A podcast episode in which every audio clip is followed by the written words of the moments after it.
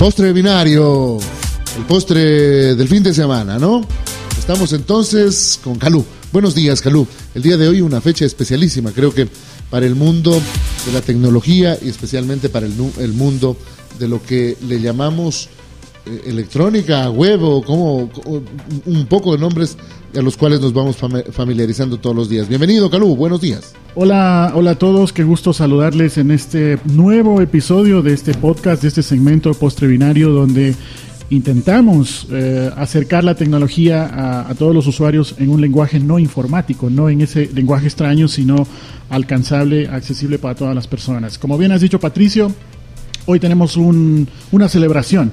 De hecho, hemos traído un vinito. Aquí está el vino, así es, así es. Para celebrar un cuarto de siglo de la World Wide Web. Ya vamos a explicar qué significa esto. Son 20... World Wide Web, así vea, uno también ya puede ir pronunciando también. ¿eh? Sí, son 25 años desde que un uh, investigador, Tim Berners-Lee, que fue su, su padre, su fundador, presentó una propuesta en un laboratorio europeo, en el CERN concretamente, en marzo de 1989 donde eh, proponía un sistema para poder gestionar toda la información masiva que se daba en este, en este laboratorio.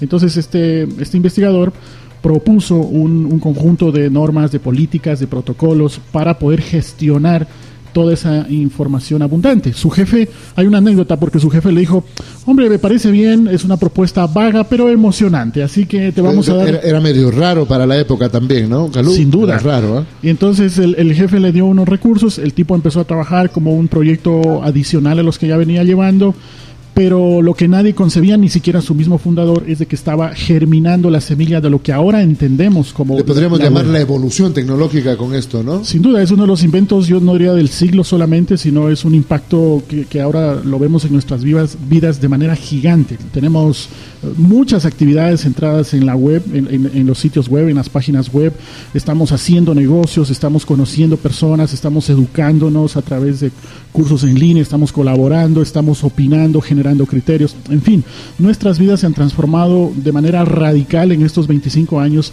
gracias a esta iniciativa y por eso hoy en Postre Binario queremos hacer una breve historia, no quedarnos solo en la historia, plantear algunos retos adicionales y proyectar el futuro con un, invitado muy especial que tenemos hoy. Entonces, esta, este crecimiento, regresando a esta historia que estamos conversando. Calu, solo un tema por, por nosotros, los de acá, los de la otra orilla, los que no estamos inmersos netamente dentro de la profundidad. Nosotros a veces creemos que prender una computadora es así nomás, ¿no? Qué bonito entender que el día de hoy hubo un señor, un ser humano en la vida que también como, como cualquier otro se le vino una idea y le propuso a su jefe pues sacar adelante un proyecto que inclusive no creía que iba a revolucionar el mundo, porque una revolución a través de, de, hoy los, los medios informáticos es impresionante, pues nace hace 25 años una persona que no creyó, pero que a través del www, esa es básicamente la creación de todo, ¿no? La creación del www. A partir de las tres W nace efectivamente y evoluciona un mundo que todos los días, y creo sin equivocarme, Calú, cada segundo eh, va generando millones y millones y millones de nuevas propuestas. Sí, eh, como decíamos antes, su, su padre, su fundador de, de, la web, ni siquiera él concebía lo que ahora tenemos como, como web, como www que de hecho hay muchas otras aplicaciones, quizás esta es la más famosa, tenemos otras aplicaciones en Internet como el correo electrónico eh, y otras más, pero quizás el, los sitios web son las que más visibilidad han tenido, las que más uso les estamos Esta dando. es la que más publicidad se le dio, la triple W, ¿no? Exactamente. Entonces, en esta historia, como comentábamos, y a pesar de que tuvo un desarrollo inicial muy pequeñito, empezó con una página web allá en 1989, fíjense que en seis años llegó a los, eh, o sea, estamos hablando de 1997, llegó a superar el millón de sitios web, para el año 2007 los 100 millones y ahora mismo hay estimaciones de que estamos, eh, estamos teniendo cerca de 920 millones de sitios web activos en el mundo, sitios web online. Por tanto, el crecimiento ha sido exponencial, no ha sido un crecimiento lineal y nos ha ayudado a entender de que este, este ejemplo, esta propuesta de la web ha sido sin duda un éxito impresionante. Desafortunadamente no todo es positivo, ha habido grandes eh, intentos de, yo diría, acallar la web porque ciertamente la web ha venido a democratizar la capacidad de opinar, las posibilidades de integrarse con, con eh, otros criterios, las posibilidades de educarnos, como decíamos, gobernantes y gobernados empiezan a tener un diálogo de doble vía, no solo hay un diálogo unidireccional, sino bidireccional.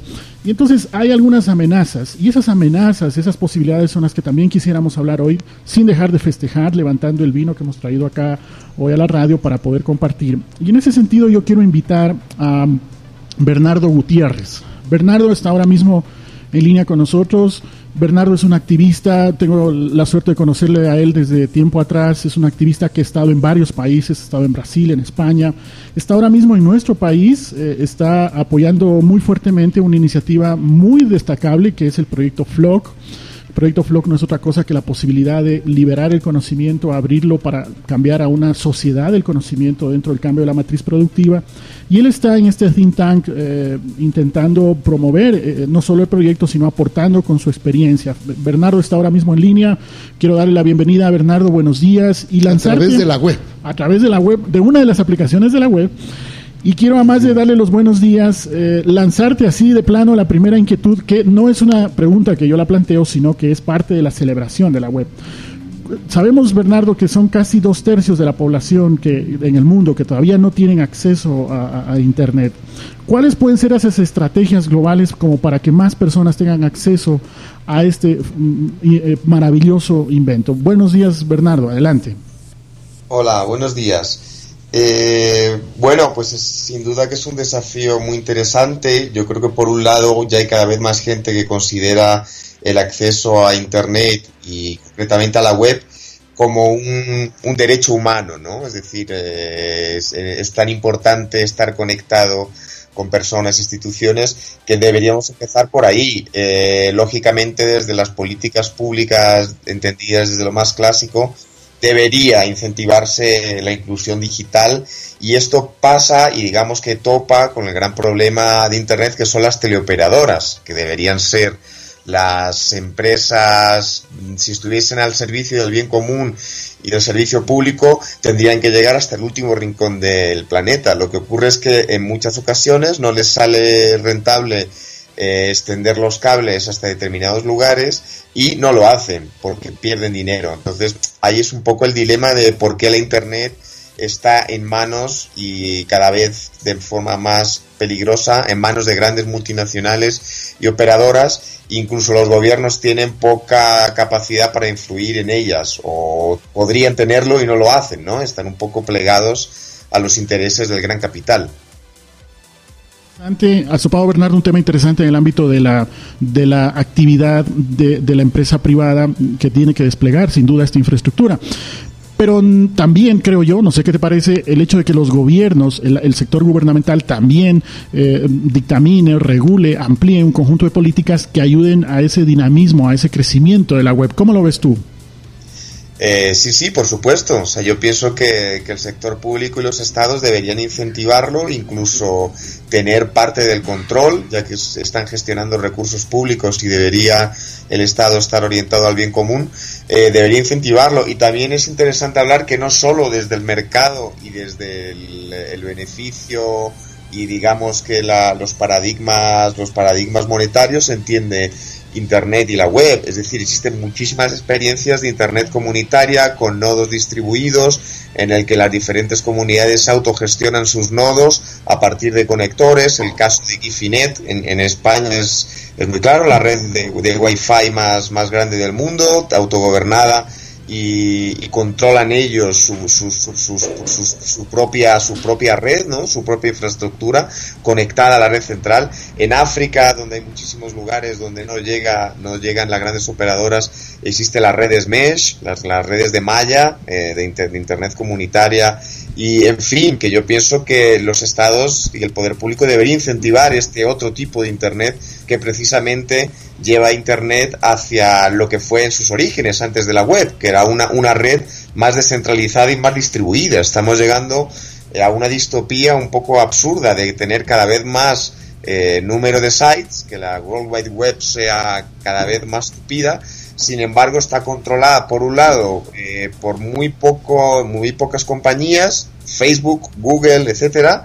Es decir, estamos volviendo a un modelo de Internet centralizada cuando el inicio de Internet fue precisamente en los años 60 una Internet descentralizada, distribuida, ARPANET era, era, era bastante peer-to-peer, bastante distribuido, ¿no? Entonces yo creo que hay que dejar muy claro que la, la, web es apenas un aplicativo de Internet y que a lo mejor está yendo hacia un lugar que ni su propio fundador había sospechado, que es, un, es, un, es una distopía centralizada. Todos los protocolos de intercambio peer-to-peer de archivos de ordenador a ordenador han sido sistemáticamente perseguidos por las autoridades y las compañías. Y es absurdo, porque es precisamente el grandísimo potencial de Internet, la conexión de pares, lo que era lo que incentivó el intercambio hacker de conocimiento de los años 60 y 70 y propició el cambio, el cambio de, mundo, ¿no? En el que estamos. Entonces, hay que alestar, sí, estamos de celebración, todo el mundo por abrir un site, pero cuidado, porque cada vez hay más monopolios y más empresas que tienen en sus manos los datos, ojo, eso es un, punto, un dato importante, los datos de todos nosotros, por lo que la privacidad y navegar por lugares eh, seguros es cada vez más vital. Sí, ese, ese dato que lo has, ese tema que lo has topado, justamente estaba por, um, por abordarlo también, que es otra de las grandes preocupaciones en estos 25 años y que muy bien lo has dicho, lo celebramos, pero con, con la alerta y la cautela necesaria. En el ámbito de la privacidad de la información, con todo este relajo que hemos tenido desde el año anterior de la, del destape de la NSA por Snowden y otros temas más que hemos tratado aquí en Postre Binario, ¿cómo ves esto de, que la web o, que empresas o gobiernos eh, estén recolectando información privada de las personas con la, eh, aparte de la inquietud que tengamos los usuarios de que, quién tendrá nuestra información, en qué manos estará, en qué uso les darán, eh, qué normas estarán teniendo, qué políticas de privacidad. Sin duda este es un tema preocupante eh, en el ámbito de la discusión que tenemos en, la web.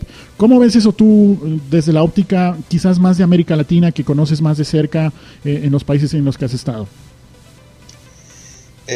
Bueno, es bastante asustador la historia de la NSA y los, los, sistemas de espionaje por un lado y es asustador cómo las grandes compañías están al servicio de estos servicios y también vendiendo datos de los usuarios a diferentes empresas para hacer negocios. Es decir, que hay que diferenciar es muy curioso porque la mayoría de los gobiernos que no que, que tienen eh, realizan espionaje y vigilan a sus ciudadanos y a ciudadanos de otros países no suelen aplicar la transparencia. Assange, que curiosamente está todavía en la embajada de Ecuador en Londres, diferencia muy bien entre transparencia y privacidad. Transparencia es aplicable a los datos públicos y a los diferentes eh, estatutos de poder, incluso de, de compañías privadas, y privacidad es el derecho que tenemos todos por ley eh, de mantener la privacidad de nuestros datos solo para nosotros. Entonces, eh, es curioso que muchas de las compañías y gobiernos que no respetan la transparencia,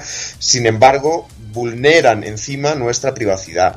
Entonces es importantísimo no solo hablar de, datos, de big data, sino de, de, datos distribuidos por un lado, no datos centralizados que dependan de grandes multinacionales. Cuando a mí me hablan de Smart City controladas por IBM me da una risa.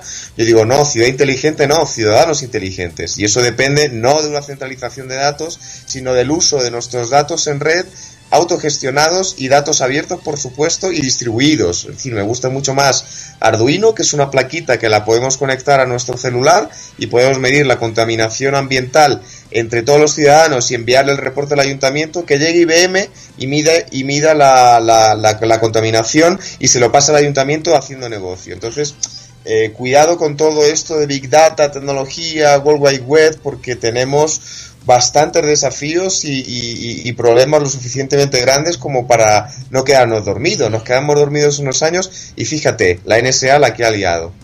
Dentro de la, de la, misma arquitectura que tiene, que fue concebida en su inicio, la, la web, plantea una arquitectura abierta, cosa que con el tiempo tú lo has comentado y bueno, eh, la discusión global es de que vamos viendo de que esta web le cuesta ser abierta por intereses ya sea de gobiernos o de empresas privadas. Sin embargo, la web también es un espacio propicio para estos mismos debates. Es como una especie de inception, ¿no? Dentro de la misma web seguimos hablando de la web. ¿Tú crees de que pudiésemos tener un, ciudadano más empoderado, más participativo, propositivo, donde estos temas los podamos discutir y vayamos planteando hitos concretos para apuntalar fuertemente una web cada vez más abierta. ¿Cómo tú ves esa participación del ciudadano en el día a día de las decisiones locales o nacionales? Eh, a ver, sobre, sobre la infraestructura, eh, evidentemente es una infraestructura distribuida, o sea, muy descentralizada, nació así Internet, ¿no? Es, es, es uno de sus grandes virtudes y un poco siguiendo la teoría de Paul Baran, que hablaba que las redes distribuidas, cuanto más nodos tiene esta red y más conectados estén entre sí, más robusta es, es decir, es muy interesante como esta, este formato distribuido eh, es, es, es increíble lo que ocurre es que existen todas estas eh, limitaciones de intereses, de centralización de los diferentes estados y compañías y concretamente el primer mundo, ¿no? Ahí tenemos creo que un gran desafío desde América Latina y desde el Global South, desde el sur global, África, India, de eh, generar otros, otras infraestructuras. Estamos hablando de los cables, ¿no? Es decir, eh, desde India, ahora Brasil tiene una propuesta de cablear directamente con Europa sin pasar por Estados Unidos. Eh, África, América Latina deberían estar cada vez más conectadas. Y luego, pues, bueno, es, es, curioso, sí, la, la, la web tiene un lado de centralización, no por la web en sí misma, sino por las grandes multinacionales y porque tendemos a estar de forma endogámica por monopolios como todos en Facebook, pero es verdad que hasta dentro de, estas propias eh, plataformas centralizadas como Facebook surgen muchos recovecos y surgen muchas esquinas donde se dialogan, son más o menos secretos, si hay herramientas ya para enganchar información de Facebook, robársela porque no tiene la API abierta, o sea, no son datos disponibles y la podemos sacar de diferentes aplicativos y devolverlo a la web, por decirlo así. Entonces, digamos que en el fondo sí, yo también soy optimista. Digamos que existen muchos vehículos, plataformas, herramientas de participación. Lo que ocurre es que, yendo un poco a la pregunta de los ciudadanos, no es suficiente con generar muchas herramientas y plataformas si no existe el hábito y la actitud de, de la participación y sobre todo si no existe la actitud del diálogo por parte del poder decir, no sé si, si es si un gobierno que nunca ha escuchado a sus ciudadanos, que no ha hecho nunca un referéndum, que se limita a que la gente vote cada X años, eh, genera una plataforma para que se voten online los plenos del gobierno regional, si va a ayudar mucho, porque nadie va a ir a participar. No existe una actitud de diálogo digamos, una actitud de política en red, que es lo que tiene que cambiar directamente, ¿no? Digamos que la red, y yo hablo de red eh, en un sentido más amplio, incluye, incluye la, la web, incluye el peer-to-peer, incluye la fila, la fila donde compramos el pan, y hablamos con la abuelita de política, porque eso es una red, y a lo mejor hago una foto, la subo a WhatsApp, y de ahí ya llega, o sea, es todo un poco más eh, amplio que hablar de solo de la web, ¿no? A mí no, no me gusta en concreto hablar de web como sinónimo de Internet y red como sinónimo de web. Yo hablo de sistema red que tiene muchas más capas, incluye lo analógico y está todo conectado, ¿no? Entonces, bueno, Interesante porque sin duda esa es la, propuesta de la, alternativa que, tuvo en su momento el fundador, entendiendo de que efectivamente la web no es Internet. Internet es toda esa plataforma donde ahí ponemos varias aplicaciones, una de ellas es la web, y como tú dices, debajo de esa plataforma de Internet está la red donde estamos las personas en ese ámbito analógico. Qué interesante, interesante esa concepción. Una pregunta con una respuesta rápida, que en realidad tiene mala intención, tiene mala fe esta pregunta que te voy a hacer. Y, mm, eh, imaginemos un escenario donde el fundador Tim Berners-Lee hubiese eh, patentado o hubiese pedido royalties por su, por su invención de la web, ¿no? Eh, ¿Cuál sería ese, escenario 25 años después? ¿Qué te imaginarías tú si, si esa hubiese sido la intención de su fundador? Pues habría sido un escenario absolutamente distópico, es decir, eh, hay que diferenciar muy bien entre lo que son los bienes comunes, el bien común y lo que es el copyright, los derechos de autor comerciales. Eh, probablemente estaría la web en manos de cuatro o cinco compañías, o si fuésemos más distópicos estaría en manos de una sola compañía, Tim Berners-Lee Company, eh, estarían cobrando el acceso a Internet a precios desorbitados, habría algún tipo de convenio con operadoras y sería una especie de oligopolio eh, controlador de todos nuestros datos.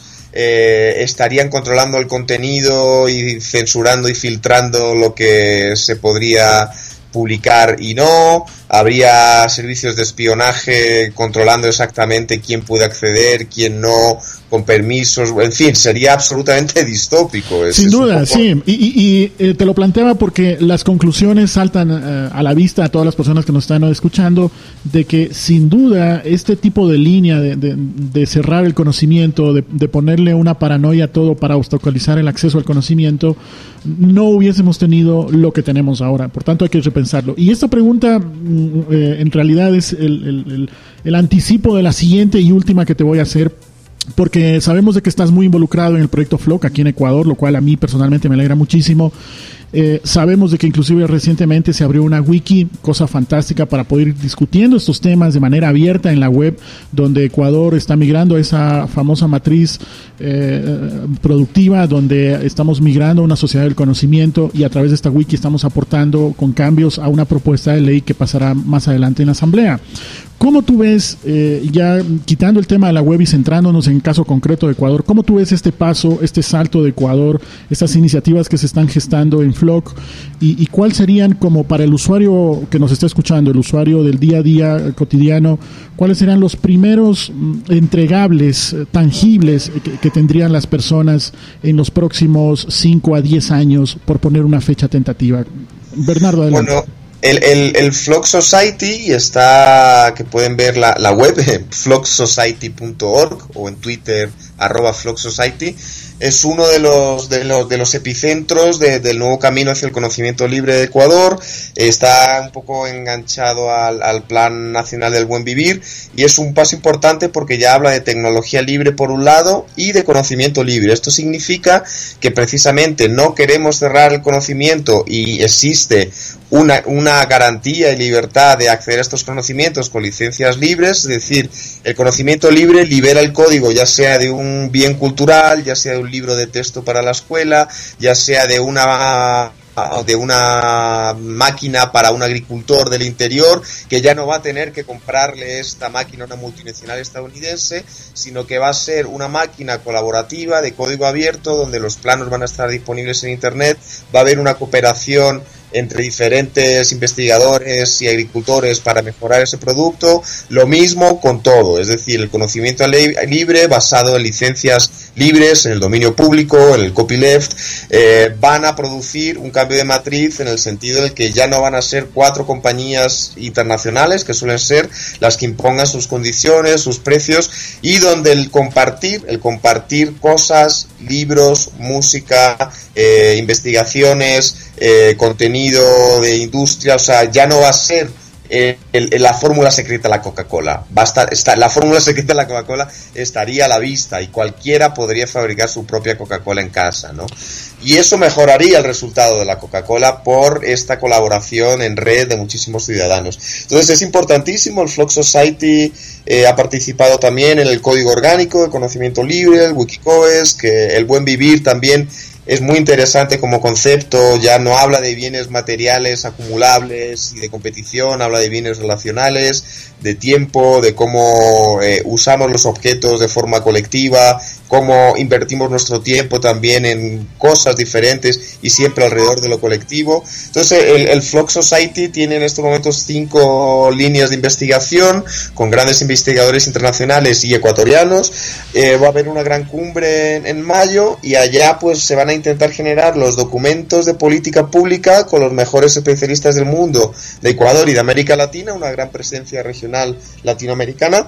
Eh, los documentos que puedan aplicarse. Es decir, no vamos a limitarnos a, a, imaginar la utopía, sino a construirla, ¿no? Ahí venimos un poco a, a, otro concepto de la cultura digital, al prototipo, ¿no? Ya no es un modelo cerrado que viene de fábrica, sino un prototipo, que es el modelo previo que se mejora entre todos de forma constante y colectiva. Entonces, eh, va a ser una utopía prototipada en tiempo real, pero sí van a ser documentos públicos que se van a presentar al gobierno ecuatoriano, que lógicamente está presente también en la redacción de los mismos, pero es la sociedad civil la que va a generar estos documentos de política pública, pues para cambiar todo, desde la agricultura y las semillas criollas protegidas con licencias libres, conocimientos ancestrales, infraestructura de software libre, de hardware libre, desde lo urbano a otro tipo de historias, biodiversidad. Entonces, digamos que es un paso paulatino eh, en todos los aspectos de la sociedad que podría llevar, eh, si todo va bien y sería increíble,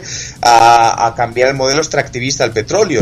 Tenemos, ¿no? falta ya. Sí, tenemos el optimismo y la confianza de que efectivamente eso va a suceder. Qué, qué buenas noticias. Eh, queremos ir cerrando ya este segmento. quiero agradecerte inmensamente, Bernardo, por estos minutos que hemos podido compartir. Antes de despedirnos, Bernardo, brevemente, por favor, tu, tu vida digital, donde te encontramos en las redes sociales, tu sitio web. Bueno, pues me pueden encontrar sobre todo en Twitter, que es Bernardo Sampa, S-A-M-P-A. Eh, yo tengo una red de innovación en Sao Paulo que se llama futuramedia.net.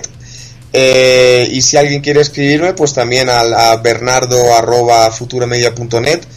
Y bueno, pues un placer estar con, con, ustedes. Les invito eso a que se pasen por el vlog, arroba Vlog Society. Y también aprovecho para el próximo viernes tenemos la Minga en Red, un maratón de mapeo colectivo de experiencias colaborativas en todo Ecuador. Será el próximo viernes 21, Minga en Red, hashtag y nos vemos, nos vemos en la red y la red también es la calle, o sea, es la web, pero también son las ciudades y la Amazonia y todo. Sin duda, Bernardo, qué, qué gusto y qué placer poder haber compartido estos minutos contigo. Un abrazo fortísimo desde Loja. Eh, ya habrá tiempo de volvernos a ver y compartir todos estos ideales. Patricio y amigos, qué, qué interesantísimo el tema. No, no, no había hablado ni opinado, eh, Carlos eh, Calute, robamos cinco minutos más del tema, 25 años. Él habló de un aspecto muy amplio, de todo lo que puede pasar.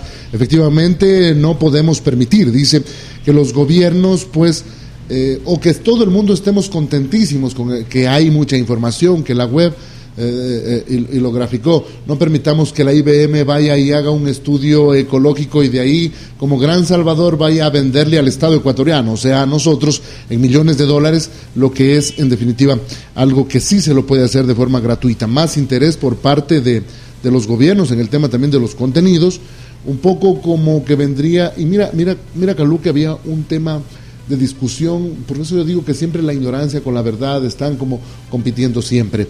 No necesitamos, dice, que nos coarten la libertad, la promuevan inclusive las grandes transnacionales, pero bajo ese coartamiento de libertad creo que tiene que haber, pues efectivamente, eh, eh, un régimen, un Estado que pueda normar contenidos.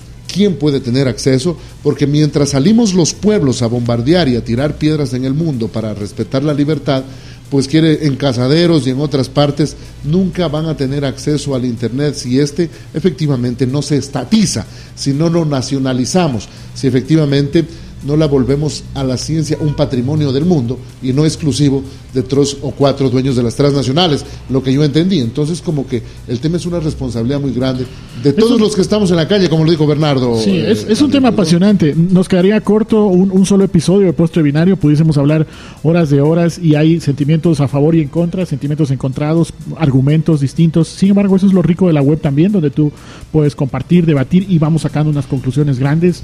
Yo quiero de todas maneras ir cerrando esto con una celebración, como hemos hablado, sin duda hay... Al son del salud, Exactamente. Hay, hay unos desafíos, hay unas amenazas, iremos trabajando para que eso se minimice, pero aquí, al menos aquí en, con, con vino, Radio, con vino Doña Dominga, 25 años. Hemos abierto un vinito, estamos compartiendo, estamos celebrando a la distancia a Bernardo, le decimos salud y salud a todos los navegantes de la web por, por estos 25 años, comprometiéndonos a seguir cuidando una web abierta, saludando con todos. Y agradeciendo también por este espacio y, por toda la sintonía que estamos teniendo, recordarles de que en unos minutos más subimos este podcast en la web de postrebinario.com, de que estamos en las redes sociales y de esa manera nos vamos despidiendo, Patricio. Sí, y un feliz aniversario a todas, yo creo que al mundo, ¿no? Eh, hoy hemos aprendido esa partecita de que algún día un hombre sin ambición, sin ambición, eh, eh, le dio este servicio al mundo, que son las tres W, que me imagino tienen un significado también cada W, ¿sí? Y que está revolucionando el mundo. Y que hoy nos deja, pues efectivamente, en el tapete la discusión, el cómo nacionalizar, el cómo hacerlo justamente de que todos podamos tener acceso a esta información. Calú, lindo programa. Muchas gracias. Eh, recuerden postrebinario.com. Estamos en las redes sociales, tanto en Twitter como en Facebook, eh, con Postrebinario. Yo soy Calú, estoy en Twitter en arroba Calú también. Muchas gracias y esperamos vernos o escucharnos la semana entrante. Buenos días. Gracias a Bernardo también. Muy buenos días. Buenos días. Chao.